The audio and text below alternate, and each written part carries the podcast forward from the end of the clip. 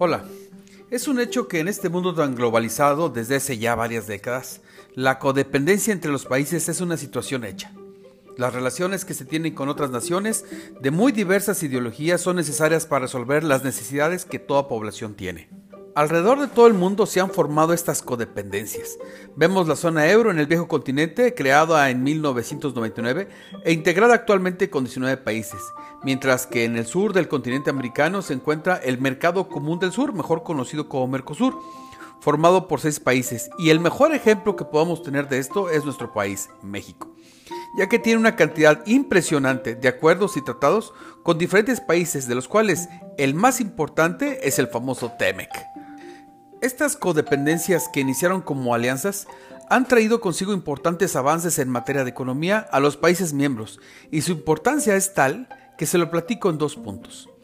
El primero de ellos es con relación a la ventaja competitiva y la entendemos como el hecho de que se puede producir a un menor costo y al menos a la misma calidad que en otras partes. Naturalmente, cada país tiene su propia ventaja, ya sea por los recursos con los que cuenta, por lo barato de la mano de obra o simplemente por la cercanía del mercado que hace más accesible su transporte. Así, diversos países se benefician de esta situación para atraer inversiones que provocan un crecimiento económico como consecuencia del dinero que se derrama en su instalación, además del propio incremento en el ingreso de la población con la generación de empleos permanentes. El segundo punto se refiere al acceso a productos de calidad a bajos precios. Es simple, no todo lo podemos producir. En el caso de que tuviéramos que hacerlo, el precio y la calidad no serían los mejores en todos los casos, precisamente por la ventaja competitiva existente, por lo que tendríamos que enfocarnos en aquellas actividades en las cuales, dada nuestra ventaja, nos proporcionan mayor valor agregado al venderlo al exterior y con precios bajos dentro del país. En fin, es un hecho que necesitamos de la inversión extranjera directa, por lo cual se tendría en todo caso incentivarla, no necesariamente con dinero o con apoyos por parte del gobierno.